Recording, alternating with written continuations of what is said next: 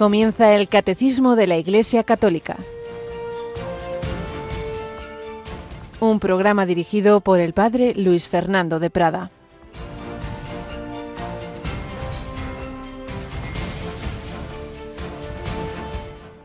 ¿No han quedado limpios los diez? ¿Los otros nueve dónde están? ¿No ha habido quien volviera a dar gloria a Dios más que este extranjero?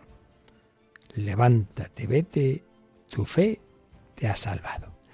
Alabado San Jesús, María y José, muy buenos días en este miércoles 15 de noviembre de 2023, 15 de noviembre, memoria de San Alberto Magno, santo y sabio maestro de Santo Tomás de Aquino, el gran doctor de la Iglesia.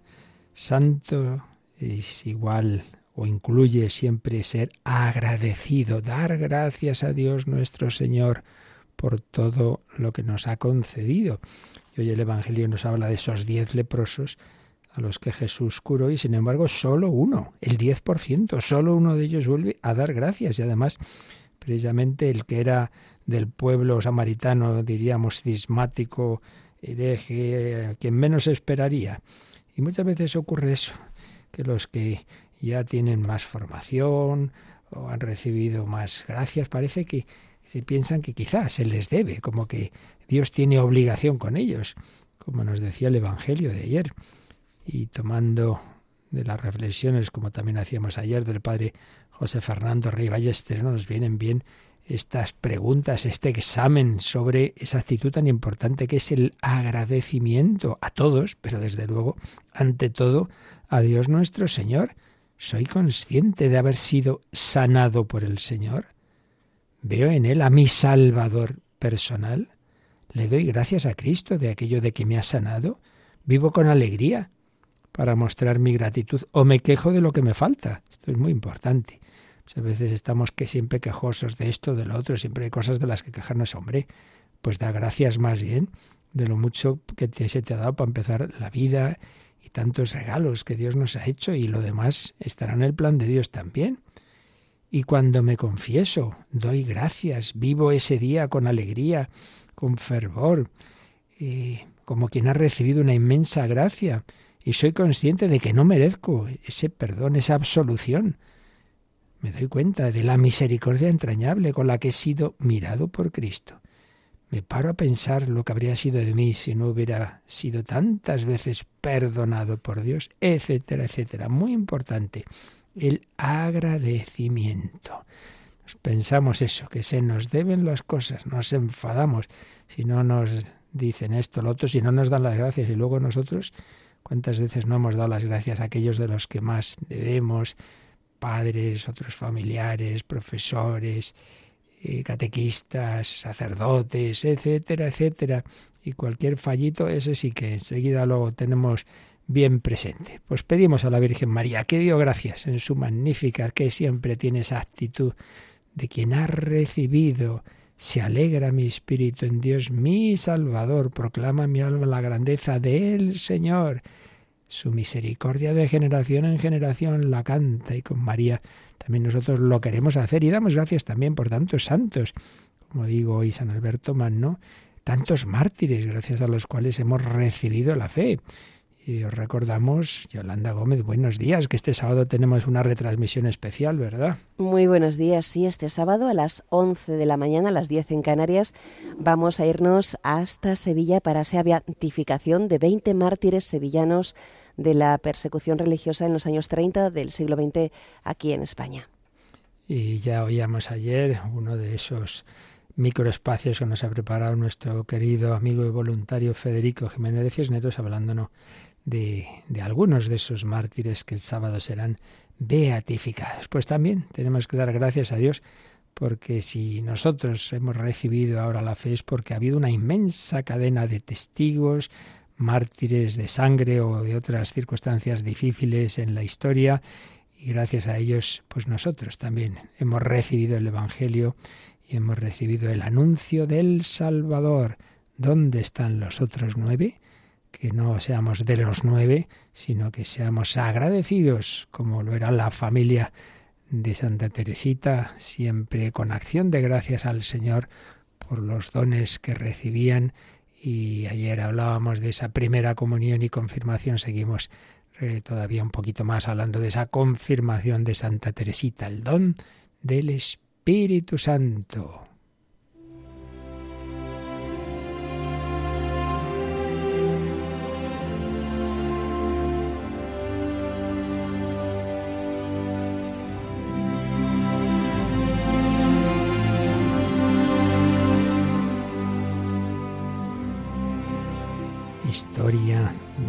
Familia, la familia de los padres y las hijas de, de don Luis, San Luis Martín y Santa Celia, padres de Teresita del Niño Jesús. Hablábamos ayer de la confirmación de Teresita, pero vamos a insistir en este detalle porque es importante cómo el Señor la iluminó, no solo a vivir bien su primera comunión, sino darse cuenta de que la confirmación no simplemente es recibir algo, sino recibir a alguien.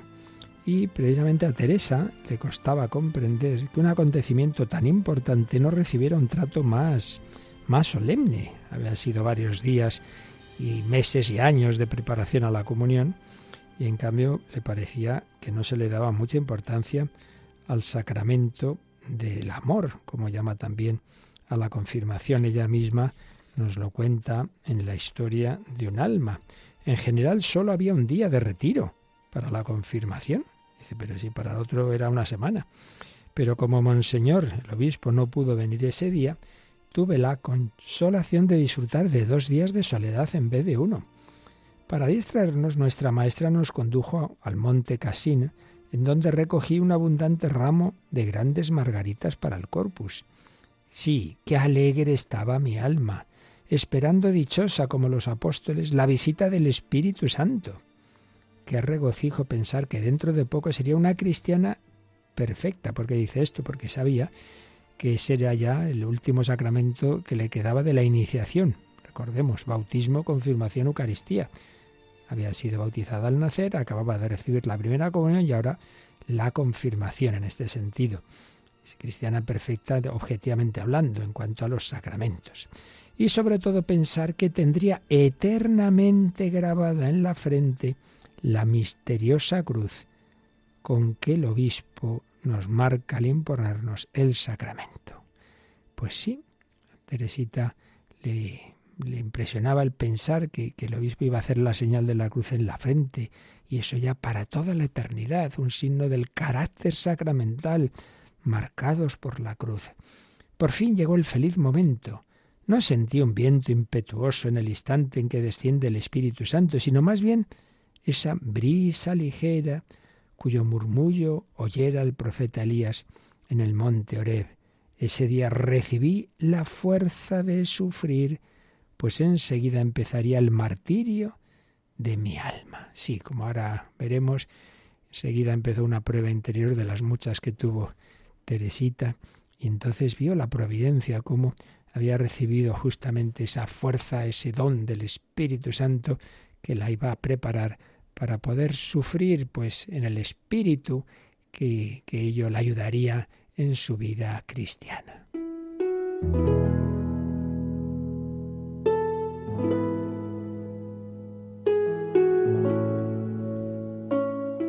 En la biografía de Guy Rocher se nos relata también lo que observó Celina sobre la alegría de su hermanita. Los ojos, uy, perdón, los días anteriores, Teresa, generalmente tan tranquila, no era la misma de siempre, escribe Celina. Irradiaba desde su interior una especie de entusiasmo y de embriaguez. Un día, durante su retiro, le manifesté mi extrañeza por verla en ese estado y me explicó lo que para ella significaba la virtud de ese sacramento, cómo el espíritu de amor iba a apoderarse de todo su ser. Una niña pequeña, ¿qué, qué, sentido de fe tenía? Cómo veía en el sacramento no simplemente, ya digo, una cosa, una gracia, sino cómo el Espíritu Santo, una persona, persona divina, iba a apoderarse de todo su ser. En sus palabras se reflejaba la vehemencia tal vehemencia, en su mirada ardía una llama tan intensa, que acabé dejándola presa yo misma de una profunda emoción, inundada por una impresión completamente sobrenatural. Este hecho me impresionó tanto que todavía puedo ver su gesto, su actitud, el lugar en el que se encontraba y ese recuerdo no se borrará nunca de mi espíritu. Así recordaba Celina esa preparación de su hermana Teresa para el sacramento de la confirmación. Ojalá lo viviéramos así todos nosotros.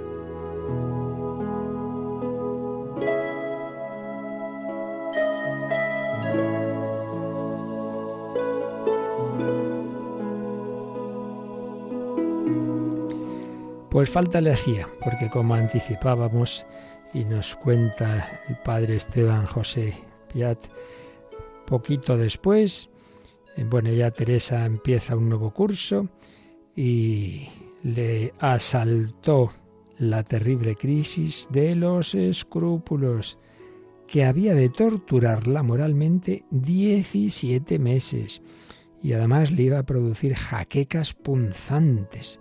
Así que dolor del alma, dolor del cuerpo. Teresa tenía una psicología sensible y todo lo, vivía de una manera que, que su cuerpo y su alma pues sufrió mucho por muchos motivos. Y aquí el Señor, como le ha pasado a otros santos, iba a permitir que pasara una crisis de escrúpulos para purificar más su alma. Su tía la invitó en mayo de 1885 unas vacaciones, descansar un poco en la villa que había alquilado un determinado lugar de, vacaciones.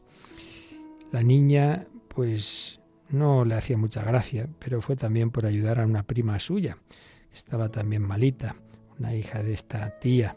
Estaba en, en fases de decaimiento y melancolía. Y bueno, pues allí fue persistiendo todos los días en, ir a la misa matinal.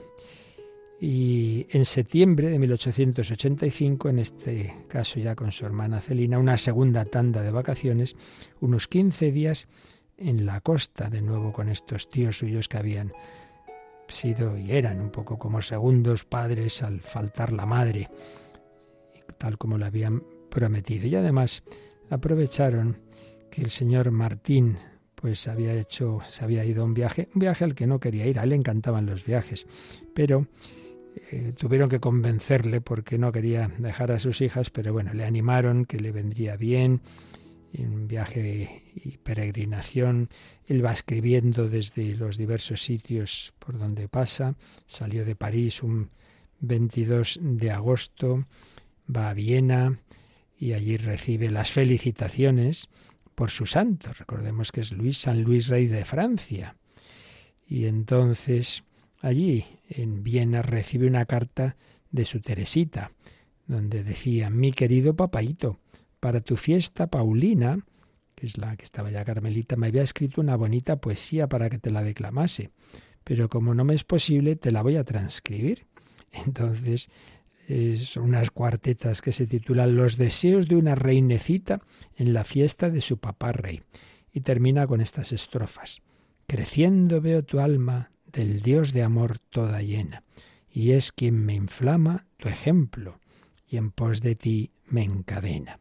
Sobre la tierra ser quiero, mi rey, tu dicha mayor, imitarte, papaito, amar como tú al Señor. Papá, contra mi deseo dije a mi lengua, detente, que vea yo tu sonrisa y un beso pon en mi frente. Pues nos quedamos con ese espíritu de que ser santo no significa no tener corazón, no significa no amar, no significa el, no tener estos detalles de cariño familiar, todo lo contrario, pero sí significa que Dios siempre en el centro, amarás al Señor por encima de todo y de todos, pero evidentemente también al prójimo, empezando por el prójimo al que más se debe. Y desde luego Teresita tenía esa clara conciencia de lo que debía a sus padres, su madre ya en el cielo, si sintió que se unía mucho con ella en su primera comunión, su padre en la tierra. Y pronto, muy pronto, el padre iba a empezar a sufrir. Bueno, todavía le quedarían unos años, pero le quedaba una prueba muy dura a él y obviamente a sus hijas al verle en su situación. El padre, una de las cartas que escribe en ese viaje, pues dice, estoy deseando volver a Lisieux por abrazaros a todas en expresión de lo que os amo. En fin, mi María, mi mayor, mi primera, la hija mayor, continúa guiando mi grupo lo mejor que tú puedas y sé más razonable que tu anciano padre, que tiene bastante con las bellezas que le rodean y sueña en el cielo, en el infinito. Vanidad de vanidad y todo es suma vanidad, a no ser amar a Dios y servirle. Madre mía, no es muy habitual una carta así, ¿verdad? De un padre a sus hijos. Decirle que en este mundo al final todo es vanidad, salvo amar a Dios y servirle. Pues nos quedamos con este consejo de ese Padre Santo, amar a Dios y servirle. Eso es lo que importa, ese es el testimonio que este hombre, como antes su mujer, iba dando a sus hijas, amar a Dios y servirle.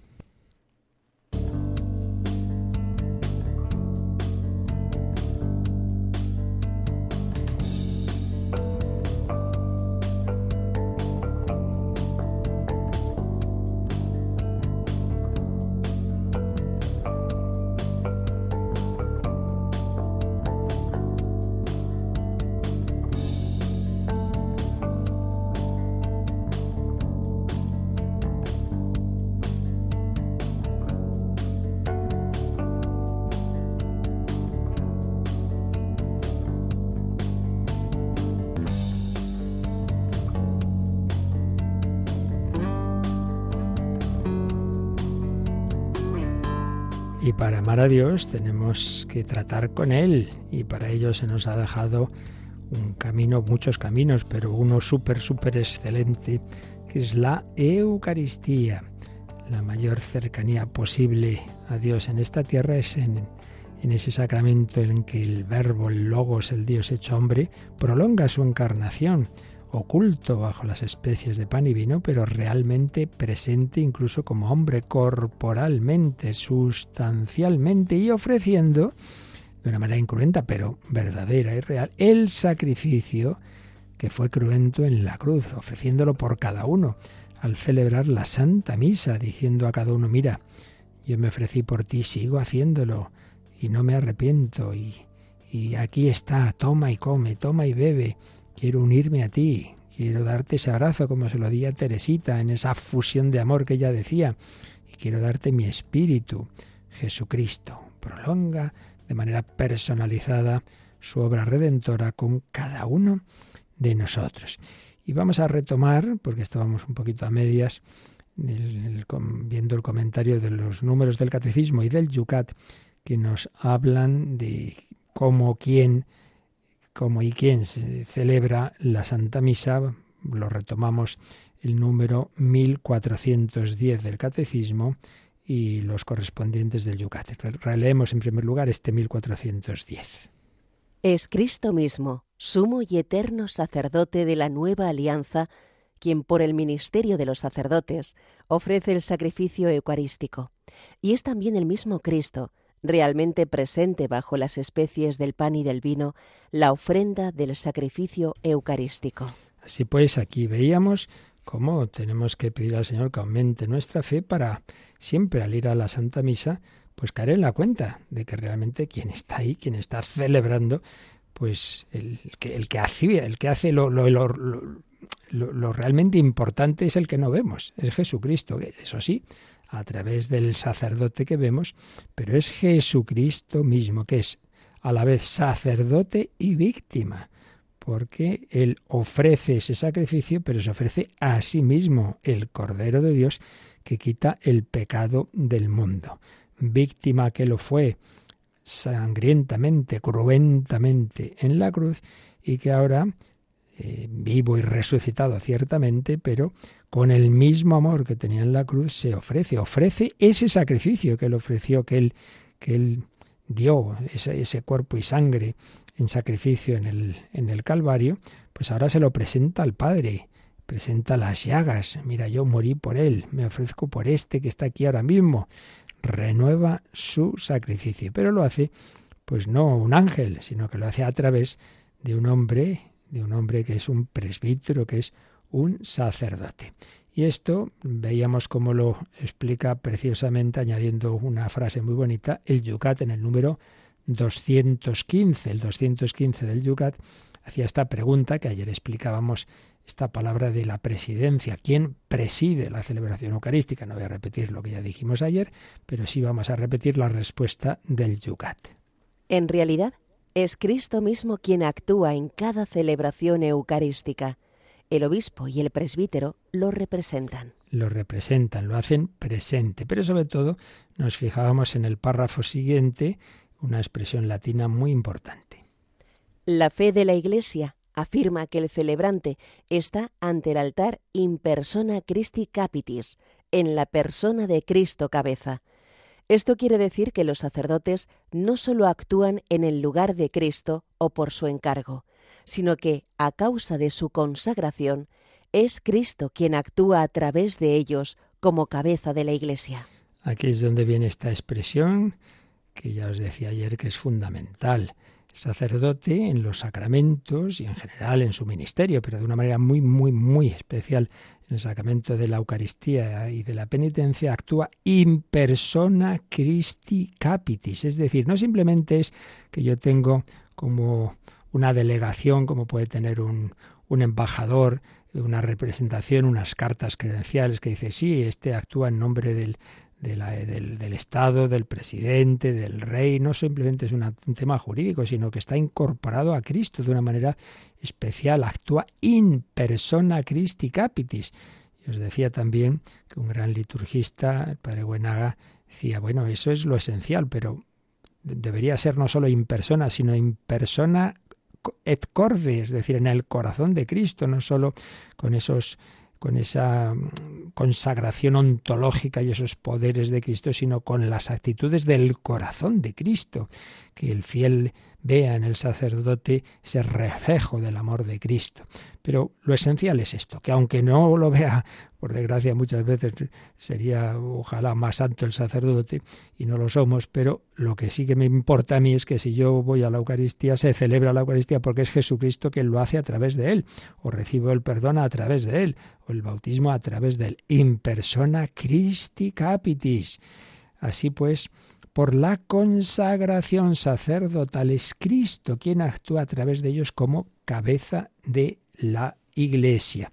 Y esto es lo que va a insistir el siguiente número del catecismo, porque ya decíamos que se, se puede entender bien, claro que sí, el decir que todos de alguna manera, de alguna manera todos los que asisten a la Eucaristía, no solo asisten, sino que participan. En cuanto participan, pues en cierto modo se puede entender bien, celebran, porque hay parte de la celebración que es de todos los fieles. Y en ese sentido, alguien preside esa celebración. Pero ya decíamos que hay que tener cuidado, todas las palabras se pueden entender bien o mal. Entonces, si lo entendiéramos en un sentido, que bueno, que ahí todo el mundo da igual sea lo que sea, y el, el, presbítero solo es el, un primo en interpares. Es, bueno, pues de todos estos, el que hemos elegido para que dirija él el coro. Pues no es eso, no es eso, es otra dimensión, es otro nivel. Pero en ese sentido, eh, no es una presidencia en el sentido, digamos, político del término democrático, asambleario, para nada. Pero por otro lado es verdad que es toda la asamblea quien participa en esa Eucaristía. Sí, sí, pero si no hay presbítero, no hay Eucaristía. Y eso es lo que nos va a decir el siguiente número del Catecismo, el 1411. Vamos con él. Solo los presbíteros válidamente ordenados pueden presidir la Eucaristía y consagrar el pan y el vino para que se conviertan en el cuerpo y la sangre del Señor. Esto es lo que tenemos que tener siempre claro, todos debemos participar en la misa, en la Eucaristía, cada uno su parte, pero es necesario, porque así lo ha instituido el Señor, cuando Jesús hace esa última cena, instituye la Eucaristía, ahí no están todos los discípulos, no, no, y discípulas, no, ahí están solo los doce apóstoles. Y a ellos es a los que les dice, haced esto en memoria mía. Y no hay que olvidar, por otra parte, y esto lo hemos dicho miles de veces, pero siempre se olvida, que nuestra, nuestra fe y lo que nosotros creemos no viene solo de una interpretación que yo hago de la Biblia, como si la Biblia cae de repente del cielo. Toma, esto es lo que... No, no, viene, la Iglesia nace antes que el Nuevo Testamento. Y entonces hay que mirar cómo se, se hicieron las cosas siguiendo esa enseñanza de Jesús desde el primer momento, lo que llamamos la tradición. Y ahí no hay ninguna duda. Desde el primer instante son solamente los apóstoles y los que ellos consagran con la imposición de las manos los que celebran, en este sentido de presidencia no democrática, sino in nomine Christi, en, persona Christi, los que celebran la Eucaristía. Por eso dice solo los presbíteros válidamente ordenados pueden presidir, veis, aquí aparece la palabra, que algunos cuando decimos nosotros preside la Eucaristía, no sé quién, oiga, como dicen preside, como si eso fuera una asamblea democrática, que nombre que no, hay que entender bien las palabras, pero es verdad que solamente el presbítero que no viene de una elección de votos, no va por ahí, no es en ese sentido la palabra presidir. Ya digo, es que cada palabra hay que ver su contexto y el contexto teológico es distinto, evidentemente, al contexto político de alguien que se vota en una asamblea. Solo los presbíteros válidamente ordenados pueden presidir la Eucaristía y consagrar el pan y el vino para que se conviertan en el cuerpo y la sangre del Señor. Y esto nos da pie a insistir en algo que más o menos dijimos, pero lo vamos a ampliar un poquito más, un poquito, porque estamos ya solo en el resumen, de la diferencia del concepto católico de sacerdote y, el, y la idea protestante fundamentalmente y de tantos grupos cristianos del pastor. Y esto, repito, esto esto ya es antiquísimo, esto es desde el primer momento, pero claro, sobre todo cuando surge la crisis protestante es cuando la Iglesia precisa lo que siempre había vivido y había creído, y sobre todo en el concilio de Trento, aunque ya en el cuarto concilio de Letrán, que ya había habido sus debates, ya se había insistido en que nadie puede consagrar si no ha recibido el sacramento del orden, si no ha sido ordenado sacerdote. Pero en concreto en Trento se explica esto más, porque se dice que el, concepto católico de sacerdote viene en función del sacrificio. ¿Qué hacían los sacerdotes del Antiguo Testamento ante todo? Ofrecer sacrificios. Pues bien, la misa, como vimos y repetiremos, es sacrificio. Y el sacerdote tiene la potestad de ofrecer sacrificios.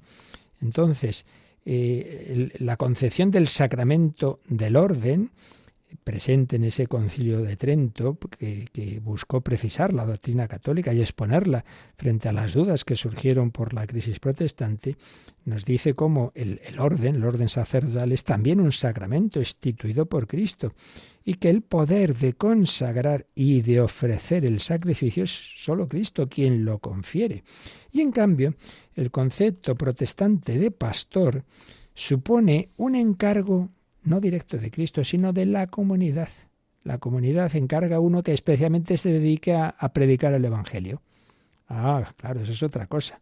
Concepto católico, el poder viene de Cristo, es permanente, nadie puede revocarlo. En cambio, el encargo de la comunidad al pastor puede ser temporal y puede revocarlo la comunidad misma. ¿Veis? Es, una concepción muy distinta. La teología luterana presupone que la fuente de todo encargo, predicar o presidir la Eucaristía, es la comunidad. El pastor puede volver a ser laico. Bueno, me han encargado unos años ser aquí el pastor y ahora lo dejo.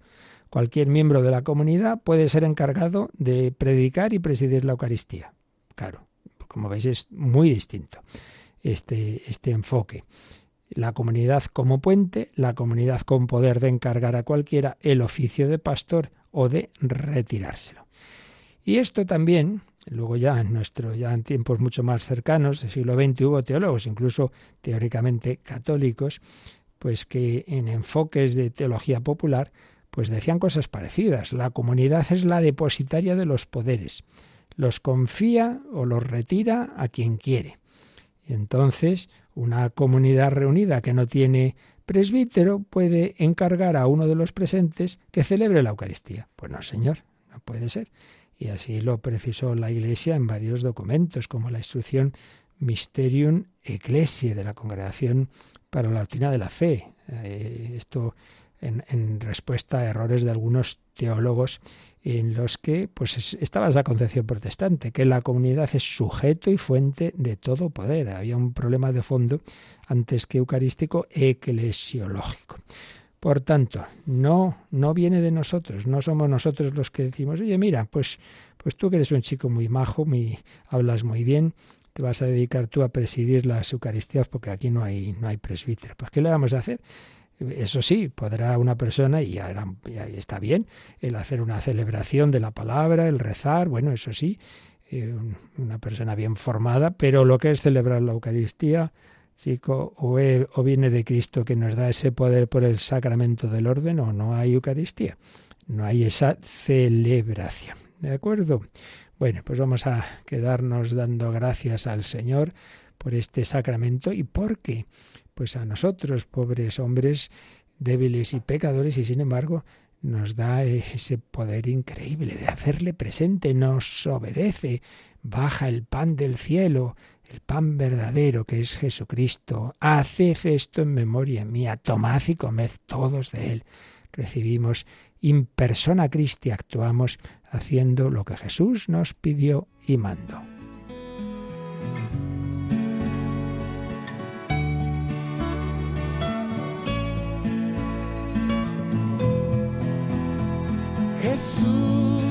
Pan verdadero, quien coma de él, no pasará más hambre.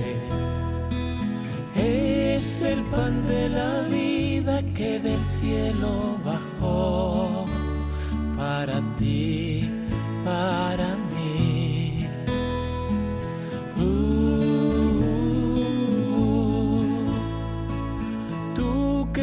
partiste el pan como señal de amor.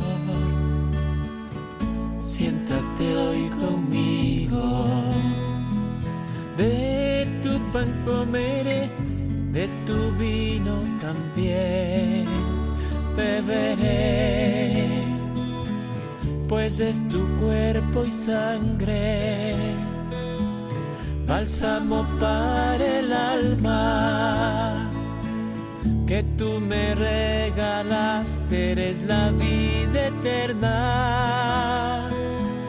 Ven, permanece en mí, yo habitaré en ti y en mi corazón se afirmarán así.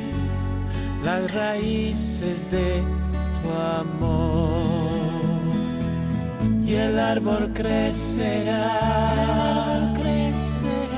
afianzado en ti, con tu palabra pura que es luz. Quiero nacer de nuevo, quiero nacer de nuevo, hacer de ti mi anhelo beber del agua santa que sana.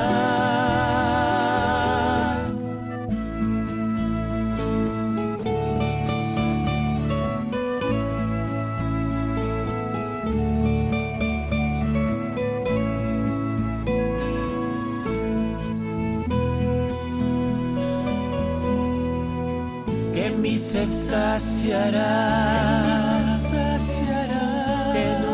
pasará, que recibiste tú a orillas del Jordán,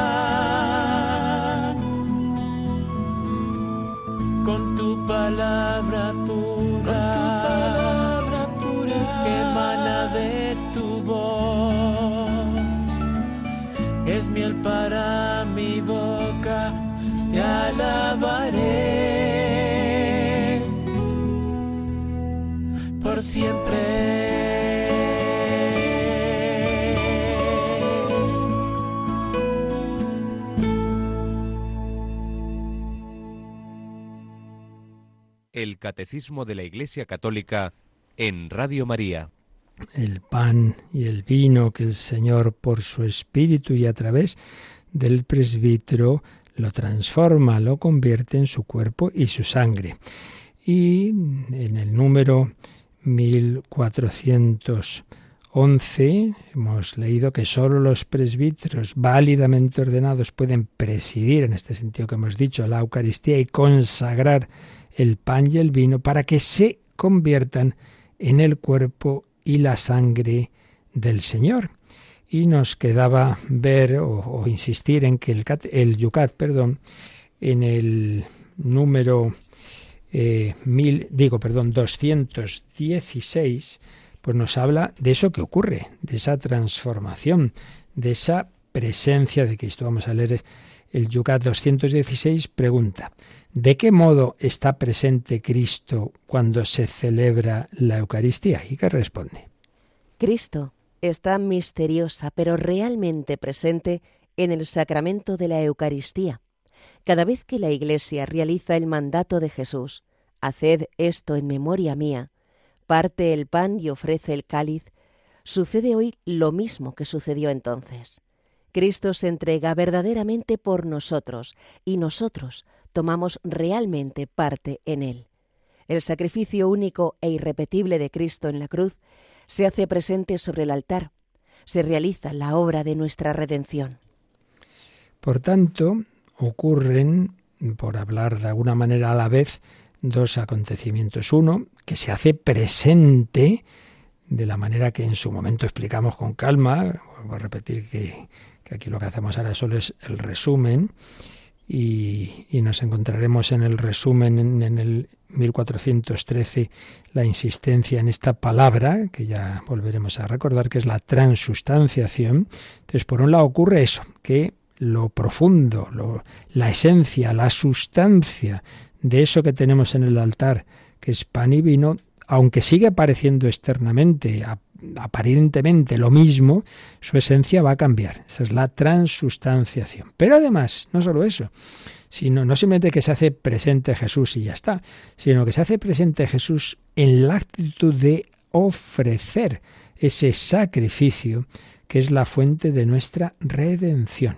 Por eso nos ha dicho aquí el Yucat que en ese momento sucede lo mismo que sucedió entonces. Cristo se entrega verdaderamente por nosotros y nosotros tomamos realmente parte en ese sacrificio. Un sacrificio único e irrepetible. El sacrificio de la cruz no es que cada vez que se celebra la misa volvemos a matar a Jesús, no, claro, murió una sola vez. Pero ese sacrificio único e irrepetible de Cristo en la cruz se hace presente sobre el altar se realiza, se actualiza la obra de nuestra redención. Ya vimos que hay diversas teorías para intentar explicar lo que no deja de ser siempre un misterio, ¿no?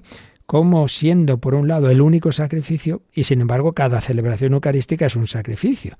Pero bueno, si es uno, es uno, es único o, son millones de sacrificios. No, no, es único, pero ese único se hace presente hoy. Sí, pero se hace presente no porque ahora vuelva, esté sangrando Jesús, sino que se hace presente ese Cristo glorioso, pero se hace presente ese sacrificio de manera incruenta. ¿Y esto cómo se explica? Pues ya veíamos que hay varias teorías y que las cosas parece que van por lo que explicó Juan Pablo II en, en bastantes ocasiones, pero concretamente cuando vino a España, en, Barcelona, en una homilía de una misa que celebró, pues explicaba de una manera que en efecto es una explicación muy extendida y es que lo importante del, sacrificio de Cristo en su pasión no es el sufrimiento como tal, también sufrían los ladrones, también mucha gente ha sufrido mucho físicamente, y la crucifixión era una tortura relativamente habitual, eso no era lo importante, lo importante era el amor con que ofrecía ese sufrimiento, claro, podía haber perfectamente eh, evitado eso. Sin embargo, lo ofreció con amor. Nadie me quita la vida, yo la doy, yo la entrego. Entonces, ¿qué era lo importante? No era tanto el sufrimiento, que Jesús mismo, en efecto, lo asume, pero lo importante es el amor con el que ofrece ese sufrimiento. Durante toda su vida Jesús ya iba mirando a ese futuro, iba mirando a esa entrega. Pues muchas veces anuncia su pasión y estoy deseando, he venido a traer fuego en la tierra y qué angustia que hasta, hasta que se cumpla, hasta que yo pueda en efecto ofrecer mi vida movido por ese fuego del Espíritu Santo. Lo importante era el amor con que ofrecía su muerte, su pasión. Pues bien, al celebrar la misa no se, no se realiza otra vez la pasión en un sentido físico, la muerte, eso no, pero sí que se hace presente ese amor que Jesús lleva en su corazón como hombre, Jesús en el altar, en el santuario del cielo, como dice la carta a los hebreos, vuelve a ofrecer al Padre eh, en este momento, de una manera comunitaria con la Iglesia, vuelve a ofrecer ese, ese sacrificio de la cruz. Si antes de, de morir Jesús miraba hacia el futuro, ofrecía ya lo que él iba a entregar en el Calvario, después de ya resucitado, mira hacia atrás, por hablar a nuestra manera, y ofrece al Padre, mira, yo morí por ellos, por cada uno, también por estos que están aquí en la misa ahora, yo morí por ellos, ese amor con el que yo ofrecía mi vida en la cruz, Padre, perdónalos porque no saben lo que hacen, aquí está ese amor, eso sí que es lo que une el sacrificio de la cruz cruento con el incruento. Lo que es común a ambos es la actitud interior, no lo exterior. Lo exterior fue una vez, lo exterior de esa pasión, de ese sufrimiento físico, de esa separación de cuerpo y alma. Ahora el sacerdote no vuelve a matar a Cristo, no vuelve a separar cuerpo y alma, no. Se hace presente Cristo glorioso, resucitado, pero ojo, ese cuerpo glorioso y resucitado tiene las llagas siempre ese misterio, ¿no? Es esa vinculación, el Señor por toda la eternidad será nuestro redentor y ha querido quedarse con esa humanidad llagada, como para decir, mira cómo se ha amado, hasta qué punto he llegado, para toda la eternidad podrás contemplar mis llagas, podrás decir, eh, Jesús murió por mí, qué maravilla. Pues sí, se hace presente ese sacrificio de Cristo por esa actitud del corazón. Bien, pues con esto la parte de resumen de, de quién celebra y lo que se hace presente, bueno, nos queda el aspecto de la transustanciación. Pero vamos a ver, nos da tiempo todavía, ahora ya no el quién, sino el qué. ¿Quién celebra? El presbítero preside esa celebración y ya hemos dicho que esa presidencia no viene de la comunidad, viene de la ordenación sacerdotal en un sacramento que ya se tratará en su día. Pero ahora vamos a ver ¿Con qué se celebra? ¿Quién? El presbítero. ¿Con qué? ¿Con qué materia? ¿Con qué se bautiza? Pues ya sabemos, con agua, con el crisma. ¿Y con qué se celebra la Eucaristía? Número del Catecismo 1412. Los signos esenciales del sacramento eucarístico son pan de trigo y vino de vid, sobre los cuales es invocada la bendición del Espíritu Santo y el presbítero pronuncia las palabras de la consagración dichas por Jesús en la última cena. Esto es mi cuerpo, entregado por vosotros. Este es el cáliz de mi sangre.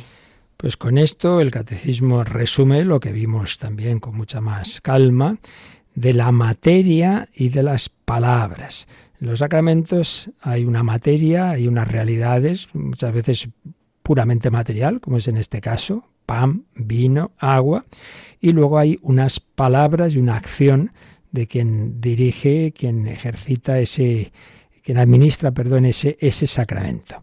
Son signos, por un lado, es decir, algo que nos entra por los ojos y que nos hace pensar en lo que no vemos, lo sensible nos lleva a lo invisible, pero son, como todos sacramentos, signos no puramente simbólicos para recordarme a mí subjetivamente algo, sino signos eficaces, es decir, que lo que simbolizan ocurre, ocurre. ¿Qué simboliza el pan y el vino? Hombre, pues alimento, ¿no? Y alegría y fiesta. Bueno, pues sí, el alimento del alma, que es Jesucristo mismo, y la fiesta del amor de Dios, sangre de Cristo, embriágame, embriágame. Y alimento, hay que alimentarse, para el cuerpo si no se muere, pues hay que alimentar el alma. Si no coméis la carne del Hijo del Hombre y no bebéis su sangre, no tenéis vida en vosotros. Yo soy el pan vivo bajado del cielo que come mi carne, bebe mi sangre, tiene vida y vida eterna, y yo le resucitaré en el último día. Es necesario alimentarse de Cristo, si no, pues el alma va decayendo y pierde ese amor, pierde esa cercanía, pierde esa gracia de Dios. Entonces, este sacramento se hace con esos signos. Pan de trigo y vino de vid. Y ojo, volvemos a lo de siempre. Nosotros no nos inventamos las cosas. El cristianismo es una religión revelada. Nos fiamos de lo que nos ha enseñado el Señor, no solo con sus palabras, sino con sus hechos. Y en los hechos está que Él cogió pan y vino pan de trigo y vino de vid. Por eso la Iglesia se anda con mucho cuidado de cambiar las cosas que vienen directamente del Señor y sobre todo en los sacramentos, porque nos arriesgamos a hacer tonterías y que al final no sea un, un, sacramento válido. Porque hay que hacer, pues eso, fiarnos en el Señor. Haced esto en memoria mía, esto, no lo que a vosotros os dé la gana, porque ahora habéis decidido cambiar las cosas. No es así. Por eso, la Iglesia desde siempre ha tenido esta conciencia que para hacer algo en obediencia al mandato del Señor, pues hay que hacerlo como Él lo hizo, con pan de trigo, con vino de la vid, y luego también eh, los judíos echaban, mezclaban un poquito de agua en, el vino, pues también lo hacemos. Y nos ha dicho este número, en un poco todos los aspectos, ¿no? Dice, pan de trigo, vino de vid, sobre los cuales es invocada la bendición del Espíritu Santo. Eso es lo que también ya hemos explicado varias veces de la epíclesis. Claro, porque esto no es va a ocurrir porque por, por mi fuerza, sino porque el Espíritu Santo que formó en el seno de María el cuerpo de Cristo es también el que actúa sobre este pan y vino. Entonces, materia, pan, vino. Luego, palabras, invocación al Espíritu Santo y, sobre todo, las palabras de la institución, las palabras que dijo Jesús en la última cena. Esto es mi cuerpo, entregado por vosotros, este es el cáliz de mi sangre, etc. Entonces, toda esa, todo ese bloque que llamamos la plegaria eucarística es lo que hace presente a Jesucristo y su sacrificio. Pero eh, aunque sobre todo en la tradición oriental se ve como no se entra tanto en detalles de si este momento es el otro, sino un poco todo ese conjunto, pero sí que en algún momento la Iglesia definió que lo esencial de todo ello son las palabras. Tomad y comed todos de él, esto es mi cuerpo, eso es momento clave. En ese momento es cuando ya, tras haber hecho las otras oraciones de la plegaria eucarística, pero la esencial, lo, realmente fundamental, es decir, estas palabras de la institución, las palabras eh, que dijo Jesús en la última cena. En ese momento es cuando se, se realiza ya definitivamente ese cambio, esa transubstanciación de la que nos va a hablar el siguiente número del Catecismo, el 1413, pero eso ya lo leeremos el próximo día. De momento, pues nos quedamos con estos elementos esenciales. Pan de trigo y vino de vid. Ya vimos también, porque esto ya en su momento lo vimos todo con más calma, que está previsto pues que se, que se hacen las personas que no pueden tomar pan por la enfermedad celíaca, pues o bien recibir la Eucaristía bajo la especie de vino, o bien ese tipo de, hostias en, las que haya una mínima cantidad de gluten que no hace daño a quien, a quien pues eso, se ha visto que, puede hacerlo, y luego el resto, pues ya es, eh, con esa mínima cantidad de gluten y el resto pues ya sin, sin gluten. Bueno, pues eso se puede, entonces son formas especiales, pero tiene que haber algo de gluten porque volvemos a, lo de antes, y tiene que ser pan, que no puede ser, pues ya está, el, el eh, que comulgue simplemente, como lo bueno, de hecho en Radio María mismo tenemos alguna de nuestras ilustres compañeras, pues que trae su calicito y ahí le, le damos la, la comunión en ese, en ese cáliz. Pero con este espíritu de, obediencia al Señor y, de, bueno, pues fiarnos de Él y hacer las cosas como Él nos ha dicho. Haced esto en memoria mía. En cualquier caso, a través de, de, estas palabras, de este sacerdote, de estos signos materiales, de este pan, de este vino, de esa invocación al Espíritu Santo y sobre todo de actuar y decir in persona Christi capitis, esto es mi cuerpo, esta es mi sangre, Jesús se hace presente, no simplemente se hace presente Él, sino se hace presente Él con la actitud del sacrificio. Mi cuerpo entregado, mi sangre derramada, para tu salvación, para el perdón de tus pecados. En fin, creo que tenemos muchos motivos para dar muchísimas gracias al Señor, que no solo nos redimió hace 20 siglos, sino que sigue ofreciéndonos su obra redentora cada día, cada día en miles y miles de lugares en el mundo entero, se, está, se me está mencionando, porque alguien, algún, muchos sacerdotes están diciendo sangre derramada por vosotros y por muchos, un por muchos que en la intención de Cristo es por todos, por todos los hombres, por ti también. Pues damos gracias al Señor por este sacramento de amor. Y si tenéis alguna consulta de este otros temas, pues podéis eh, compartirlas ahora como nos van a recordar. Participa en el programa con tus preguntas y dudas. Llama al 91005-9419. 91005-9419. Puedes escribir un mail a catecismo arroba o escribirnos un mensaje al teléfono de WhatsApp 668 594 383 668 594 383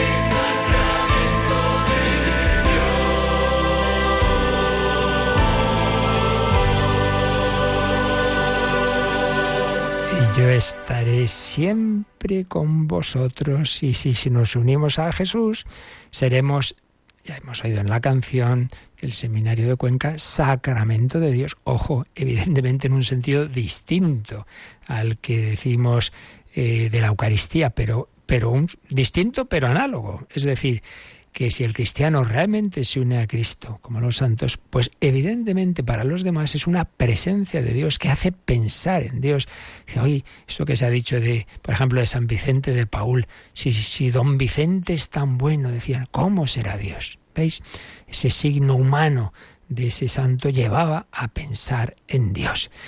Y bueno, pues esto busca también Radio María, nos escribe Vicenta, hablando de San Vicente, Vicenta, gracias, gracias, gracias a todos los que hacéis Radio María, porque en circunstancias de mi vida muy tristes y dolorosas me ayudáis tanto con vuestros programas y oraciones. Menciona en particular a la hermana Carmen Pérez, que con sus pinceladas la anima a seguir viviendo y pensar que la vida merece la pena. Pues claro que sí, dice San Pablo, los sufrimientos de esta vida no tienen comparación con la gloria que un día se nos manifestará. También escribía dando gracias y donativo, también lo hacía, por cierto, Vicenta, lo hace también María Pilar y Jorge eh, pidiéndonos también oraciones por una prueba. Pues esta es la familia de Radio María que quiere seguir a Jesucristo de la mano de María y que eh, en estos programas nos ponemos a los pies del Maestro para recibir su doctrina. Esa doctrina que vivieron hasta el heroísmo tantos santos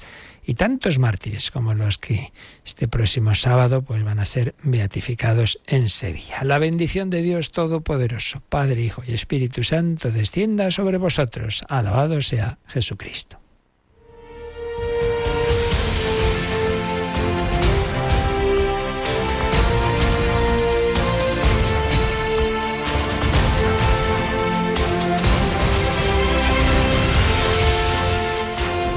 Han escuchado en Radio María el Catecismo de la Iglesia Católica.